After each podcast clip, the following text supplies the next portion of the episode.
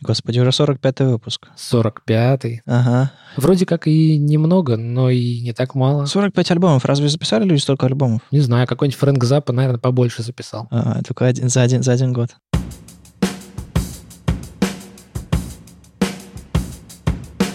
Привет, это «Любимые пластинки» — дилетантский подкаст про музыку. Меня зовут Слава. Меня Маша. А я Вадим, привет. Здесь мы обсуждаем наши любимые альбомы, делимся историями и любимой музыкой. Слушайте нас в любом приложении для подкастов, подписывайтесь на соцсети и становитесь патронами, чтобы получать тизеры свежих выпусков, фотки с записи и другие приятные штуки. М, что принес? Подожди, это Машина реплика. Маша, извини. Спасибо. Что принес? Ох, я на самом деле хотел принести вообще совсем другое, но и, что называется, из той же оперы. А потом, значит, произошла такая история. Вот сначала Чайковский, потом опера. Ну, начинается. Да, нет, э, из той же оперы вы сейчас поймете, про что я имею в виду. Значит, пишет мне некий мой один коллега по подкасту и говорит, вот принеси альбом, иначе я его принесу. И я такой, блин, ну звучит как вызов. Что, что мне делать, принести его или нет? Ах вы сволочи оба. Не-не-не-не, никакого сговора. Если что, этот коллега по подкасту — это не я. Что и он и тебе писал, да? Он всем пишет. А я не понимаю, о чем вы говорите. Хорошо, да-да-да. Зато все вокруг понимают. Так вот, у меня были другие абсолютно планы, но как бы музыка, которую я хотел принести, из той же эпохи, из того же буквально города, из э, того же направления, но, как ни странно, совершенно другая. И поскольку, поскольку то, что я хотел принести, стало уже прям классикой, я подумал, «М, это надо как-то исправить и принести что-то менее воспетое в масс-медиа, но не менее крутое. Я запуталась, кто что хотел принести, кто что просил принести, кто кому чем угрожал, и Короче, убийца не я. Это главное. это дворецкий, да, мы помним. Ну, Я принес любимого мной второго Федорова. У нас в подкасте уже был один Евгений Федоров, Мгм. а я принес Леонида Федорова. Ау. а что ты говоришь, оу? Потому что этот кто-то, который Оу, тоже хотел принести Леонида Федорова. Ну вы же сговорились. Нет, я просто говорил, что Слава, у тебя давным-давно был план принести один альбом. Я его как раз послушал и, очень хотел принести, но потом вспомнил, что у Славы был такой план и ска- и сказал, если ты не принесешь, то я Да, принесу. А, Да, просто Ага. у нас, когда мы обсуждали вообще возможность создать такой подкаст, у нас был такой шорт-лист, примерно по 10 альбомов от каждого, чего бы мы хотели принести прям вот не задумываясь на старте. И среди этих 10 альбомов я написал Леонид Федоров «Лиловый день». Вот его я сегодня и принес. Но путь был очень витиеватый, и это заняло, получается, сколько? Выпусков 15, да, моих, чтобы я до него дошел. Вот надо исправляться. Короче, я предлагаю долго не оттягивать, я предлагаю послушать первую песню, которую я выбрал, номер 7, которая называется «Музыка моя».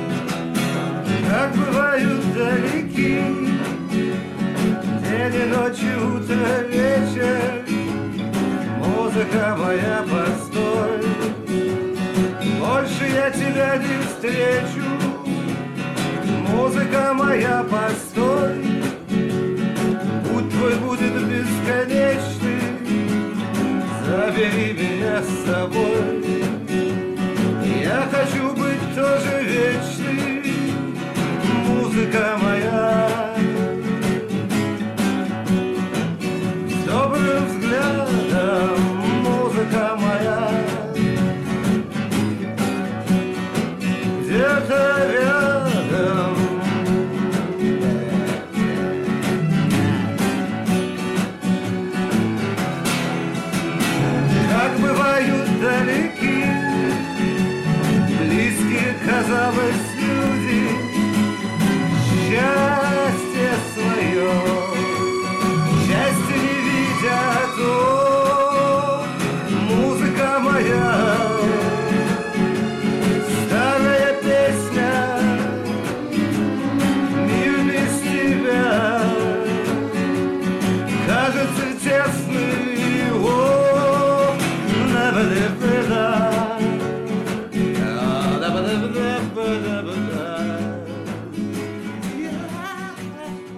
Я почему про- спровоцировал этот альбом э, своим странным вмешательством, типа, если ты не поставишь альбом, я, я это что-нибудь сделаю с этим котенком. Потому что он почему-то у меня вызывает какую-то какую бурю эмоций. Альбом, который выходит при тебе, Это 2000 2003 год, напомню. да, да, да. А когда альбом появляется в тот момент, когда ты слушаешь музыку, и ты, ты слышишь, что вот выходит новый альбом какого-то исполнителя, он э, для меня, вот такие, такие альбомы, они особенно дороги, потому что они слышатся впервые тобой лично. И это вот такое вот непосредственное, это прям вот новинка, это вот это твое, очень, очень твое, больше, чем альбом, который вышел там 20 лет назад, как, каким бы он классным ни был. Вообще альбом принес слава, так что возьми там своего котенка и цыц. Да нет, нет, все правильно. Почему? Ну, я тоже был студентом, когда альбом вышел. Получается, я учился на втором или третьем курсе. Ну, то есть я слушал аукцион, все как бы скушал, что называется, и мне захотелось еще... Я полез вокруг и узнал, что у Федорова есть э, сольные альбомы, довольно много, и вообще увидел, насколько как бы у него бьет ключом творчество, потому что у него очень много сольных альбомов. То есть бывает иногда, что солист там, или вокалист в рамках группы выпускает много, а сольные там какие-то работы выпускает там один или два раза, ну просто потому что вот не влезает это в модель группы. А тут я понял, что у Леонида Федорова прям целая творческая жизнь, и у него там много альбомов, э, надо все это как-то узнать. И вот мне попался «Лиловый день», и я помню, что я, когда его слушал, просто вот у меня в голове не укладывалось, как, как так. У меня какой был бэкграунд? Мы все слушали русскоязычный рок, там, не знаю, начиная от Шевчука и Виктора Цоя, и как это обычно происходит? То есть либо аранжировка, либо просто там акустическая гитара, и человек что-то поет, но на этом альбоме это все является только од- одной тоненькой прослоечкой, когда как бы человек под гитару исполняет какую-то песню. Тут еще какие-то безумные, абсолютно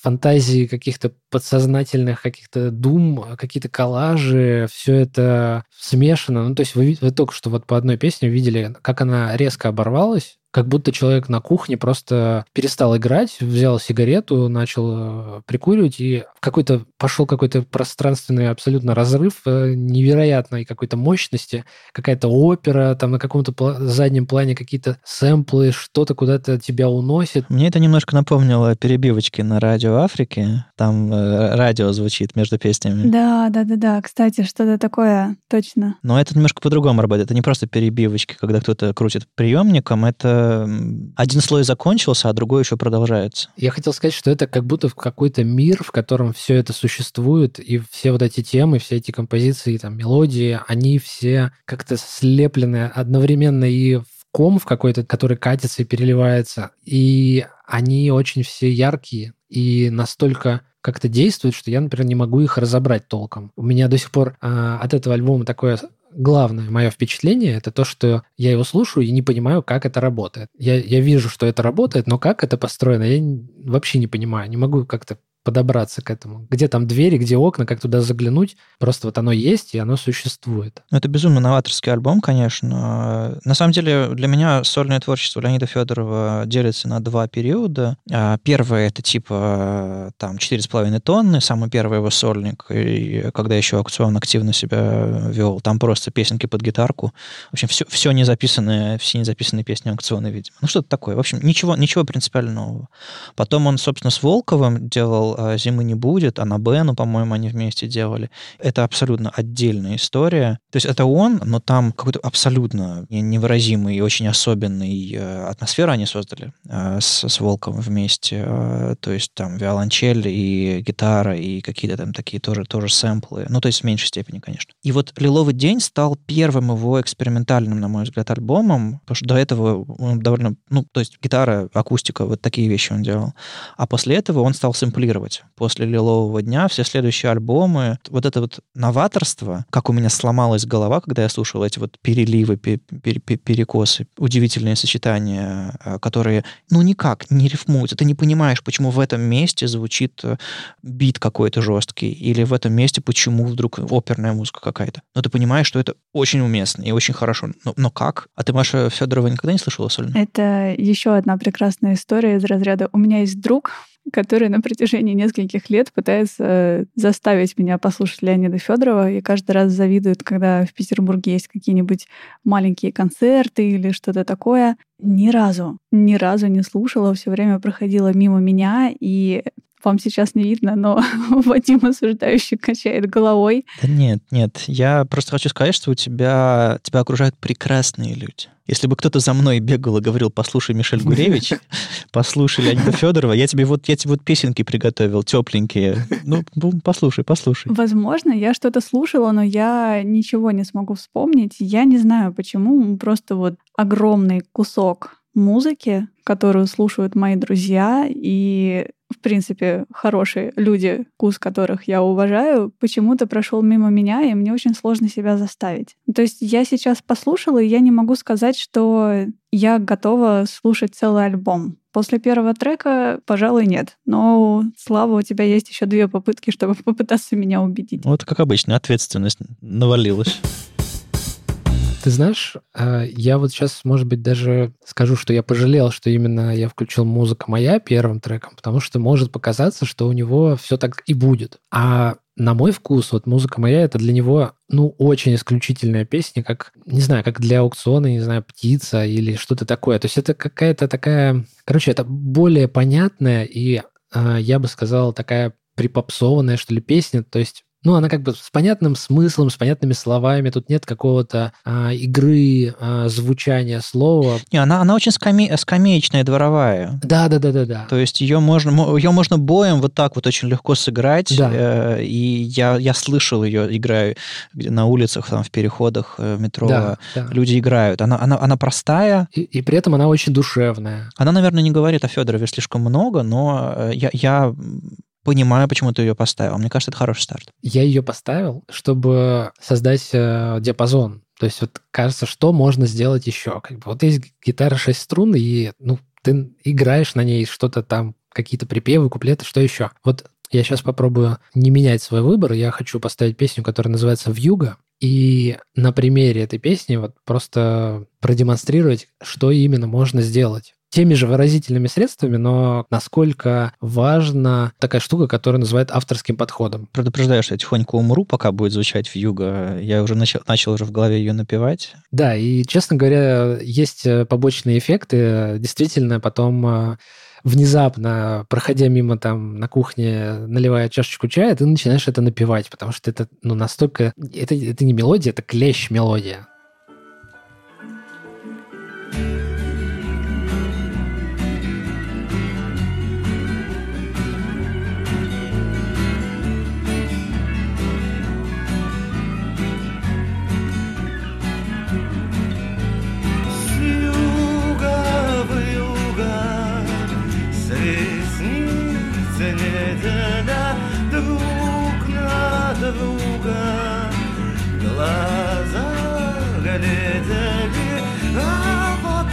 зима, осень, Сысницы летели, а вот одна зима, осень, Глаза глядели,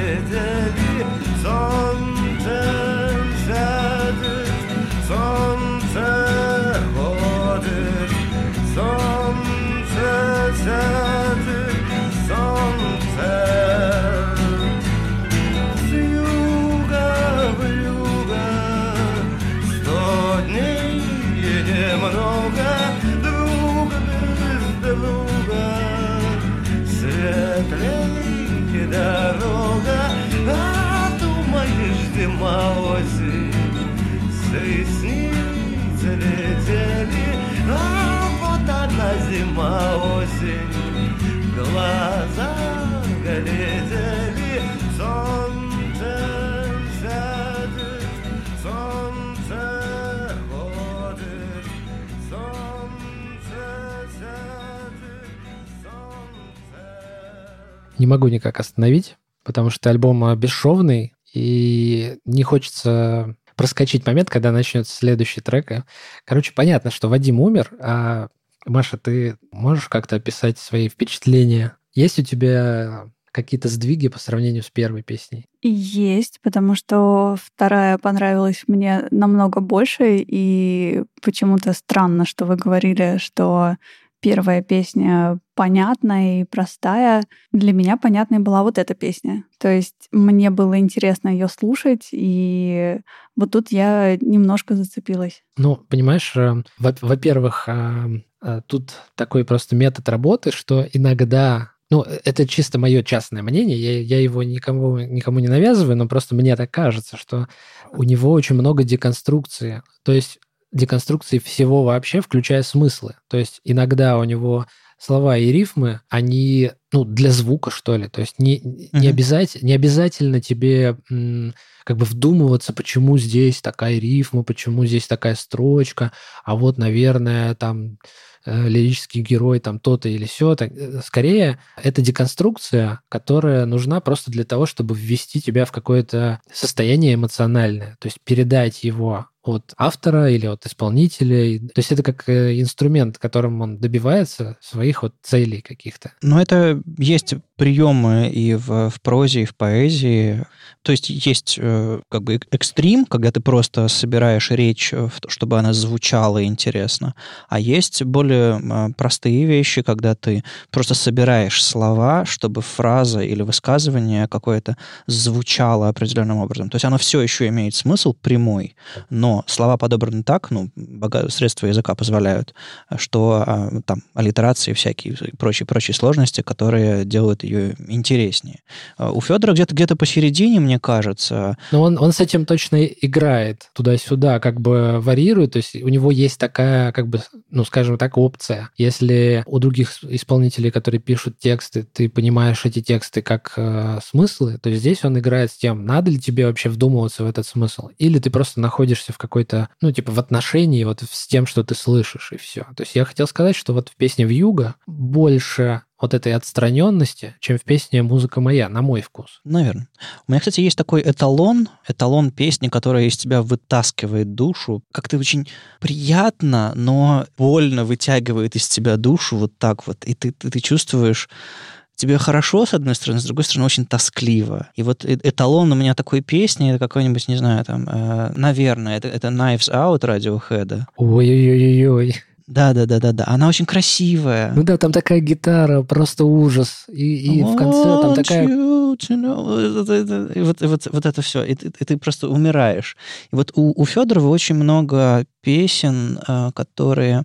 Он мелодист потрясающий, и он пишет очень простые штучки, но, но безумно цепляющие. Ну, простые в смысле, как вот ее можно реально наиграть э, сравнительно легко. Ну, я на гитаре не играю, но я, я видел, как люди это делают. И они еще сами цепляющие тексты. И вот это вот все складывается в очень такую пр- простую штучку, которая, вот как ты говорил, цепляется мгновенно за, за тебя, ты ее слушаешь, а, и все. И ты потом уже напиваешь ее кучу времени. И когда на концерте он играет, и такой, «О, Господи, он сейчас это сделает, я не готов, я не готов, я не готов. И он начинает играть песню, и такой, о, Господи, ну все. И вот, и вот, это, и вот это вот Knives Out, и... И Fade Out. Да, И, кстати, тоже хорошая песня. Я не знаю, Мгм. э, что тут про, про Федорова особо говорить. Э, Я никогда никому его не рекомендовал. Вот типа, вот это очень хорошая музыка, ты, тебе, тебе обязательно понравится, обязательно послушай, еще что-то такое. Это обычно типа аукцион знаешь? Мгм, хорошо, уже неплохо. Можно, в принципе, на этом остановиться. Но есть еще вот такой безумно талантливый и очень странный поэт петербургский. Он по случаю играл в аукционе, да. Э, Вот он, он стоит особняком, и если тебе нравится вот подобный стиль, хотя не, не, не, надо, за- забей. Вот, вот, вот я примерно такое у меня отношение. Это очень мое, и я его не могу сказать, что рекомендовал, да. То есть, когда я узнаю, э, слушаю, выше людей, которые слушают, это типа система распознавания свой-чужой. Ну, не, не- свой-чужой, ну, типа, а, ок, да, все, я понял, какие у тебя мысли и взгляды. Вот так вот. Не- Нет, это не единственный критерий. Это просто это, это такая зацепочка, которая типа, ой, у нас у нас похожие крючочки, Э, но, но не более того. А, Таких крючочков очень много, конечно же. Это не это не единственный.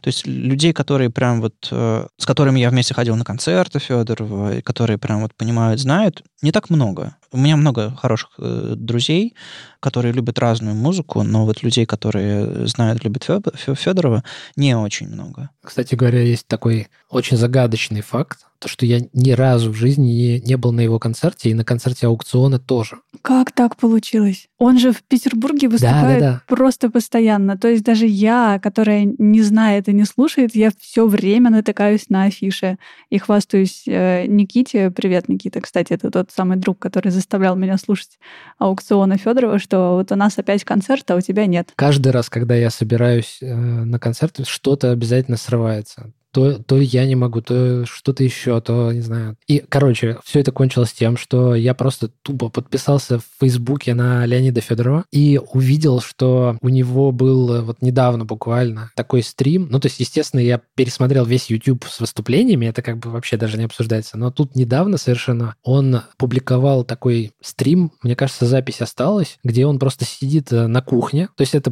прям вот буквально маленькая кухонка, маленький столик, он сидит перед ним, видимо, ноутбук с веб-камерой, и он, значит, чешет все эти песни, и просто это делается так, так упоительно, что даже через Facebook, даже через эту веб-камеру это настолько разносится, что как-то, короче, я посмотрел это все часа полтора, и был просто в счастье, что можно вот... Ты понимаешь, что это, ну, буквально стрим, который вот прямо сейчас человек сидит и играет для там тебя и для других, кто смотрит этот стрим. Как-то это вот, не знаю, с такими треками это особенно воспринимается классно. На- надо найти ссылку. Я, кажется, помню свой первый концерт Федорова. Кажется, это был, э, господи, как называется театр Райкина на Конюшиной в Питере? Театр эстрады или типа того. Ну, что-то такое. Да, театр эстрады, Театр по-моему. эстрады, да. Вот, и он там с, с Волком выступал. Это было третий, четвертый год, четвертый год, наверное, типа того, 2004. А, Мы с подругой пошли туда, и я помню, меня поразило, как он ездил по сцене на стуле. Он, э, ну, то есть, грубо говоря, Федоров э, сидит на стуле, играет на гитаре, гитара подключена, стоит Волков, он, он играет на контрабасе, точнее, я назвал это виолончелью, да, извините, это, это контрабас. Господи, по- Мы, стыдобата. мы просто, мы просто это вырежем, потому что, ну, с другой стороны, ты же в дилетантском подкасте. это- Какая разница, да, виолончель, контрабас. Он, он- он играл на большой скрипке, все нормально. Так, ну, ну, не настолько.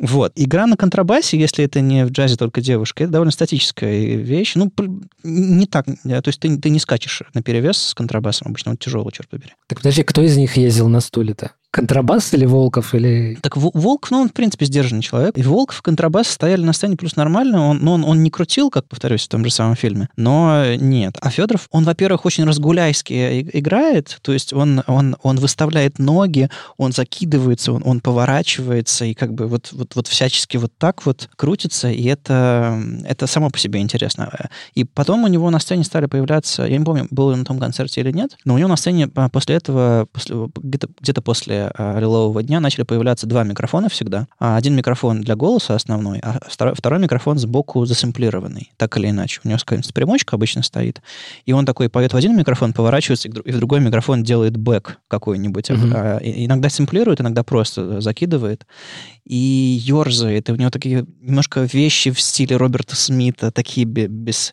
без, да, безразмерные, мешковатые футболки мешковатые, такие, да. Так вот, когда он, возвращаясь к, к- к поездке на стуле, когда он...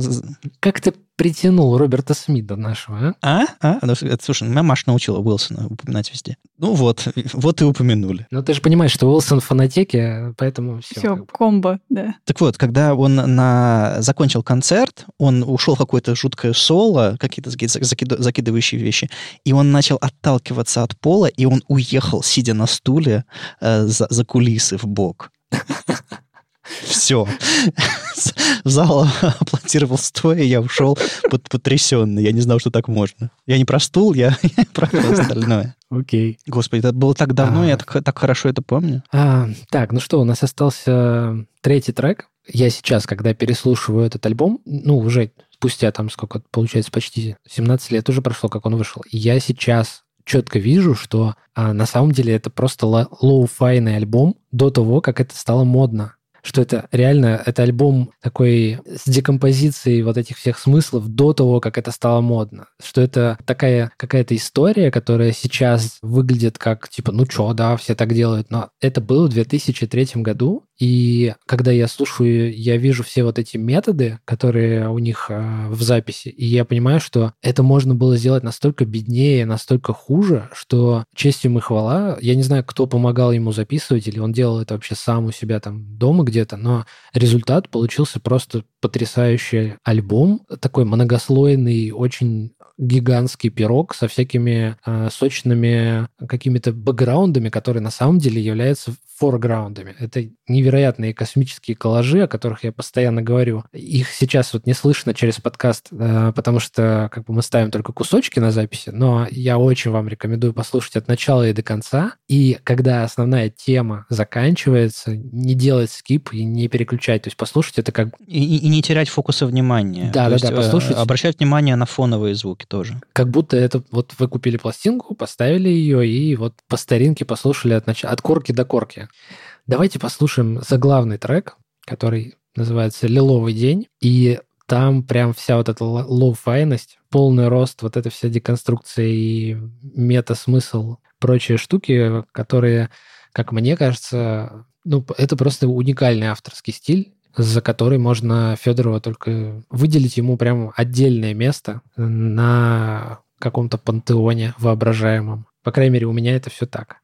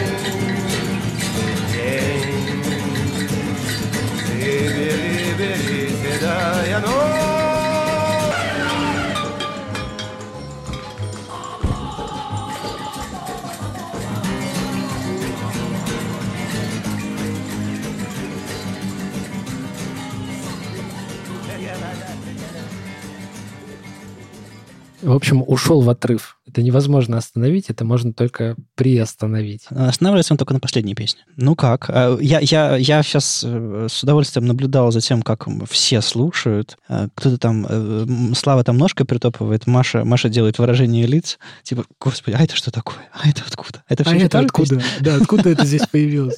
Там действительно очень много всего, и вот это безумно интересно слушать, потому что там я даже не уверена, что это инструменты, это просто такая какофония звуков, которые так клево между собой сочетаются и так дополняют друг друга и в то же время друг другу не подходят. Мгм. И самое интересное это в конце, вот буквально когда там остается 30 секунд до конца, когда уже нет голоса, там появляется такой бум один, и больше ничего. Это в смысле, ну как бы, ну может там еще бум будет? Нет, не будет. Он один. Типа, как? Почему именно здесь? Почему именно такой бум? Что? А, В общем, нахулиганили они там по полной. А, насколько я знаю, он просто сидит на этой самой, ну не знаю, может быть, он идет в комнату с кухни и сделает все у себя в домашней студии, и это вроде бы так все и работает э, с тех пор, как он э, начал выпускать сольные альбомы. То есть это, это low-fi, это вот у него такой продакшн, у него ему хватает и все нормально. То есть ему не нужны, видимо, дорогие студии и все остальное. То есть это так работает. Было бы гораздо хуже, если бы у него было все по линеечке, все было как-то почищено, там, нашкурено, все, значит, ровно расставлено. Это, это, был, это было бы совершенно другое, ничего не имеющего Да, общего с, с жизнью и с, вот с таким поэтическим подходом ко всему этому. А, я, я хотел еще посоветовать, буквально недавно вышло интервью у Солонникова, который еще не Познер, интервью с Леонидом Федоровым.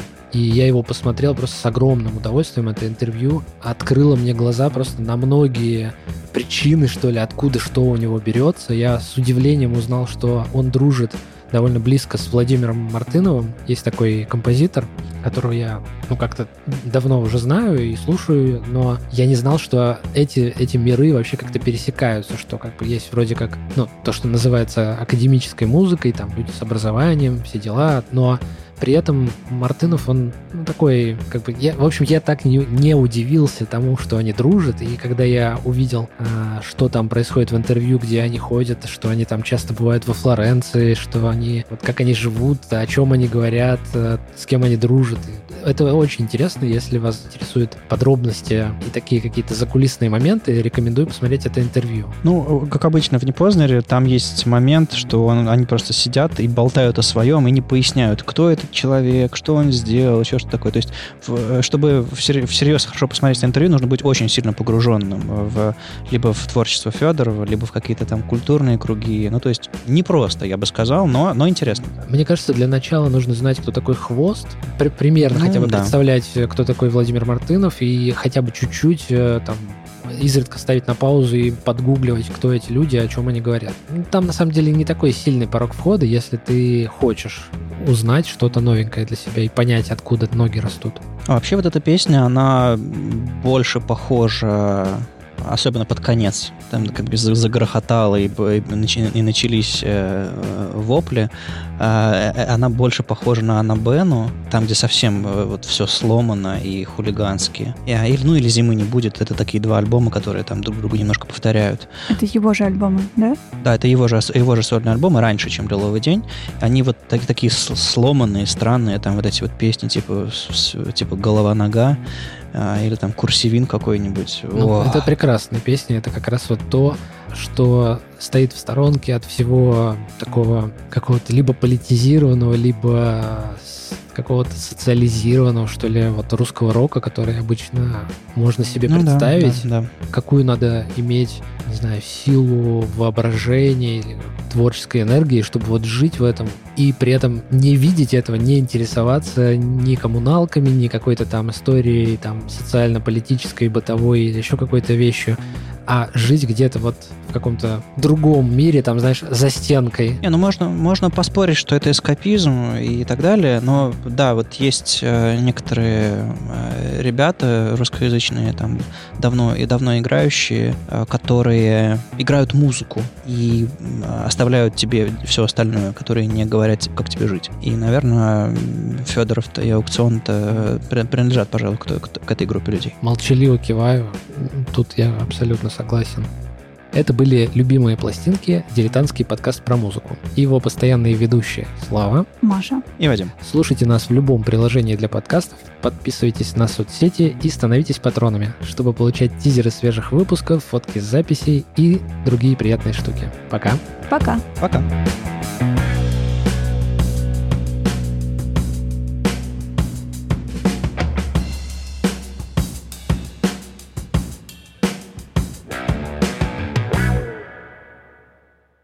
Напиши Слава 45, Маша 45. Ты понимаешь, что это выпуск был номер 45? Ты понимаешь, что ты просто вот буквально въехал на трамвай и отодвинул альбом 45? Понимаешь? Я хотел принести альбом 45. А, серьезно? Представляешь? Да.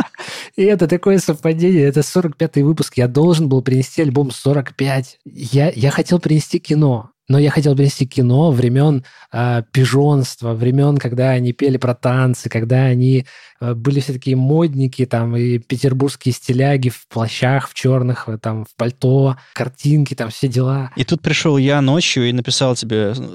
И все испортил. Да-да-да-да. И я такой думаю, М, а почему нет? А почему нет? И забыл совсем, что это 45-й. Я же хотел под 45-й принести 45-й. Какого черта?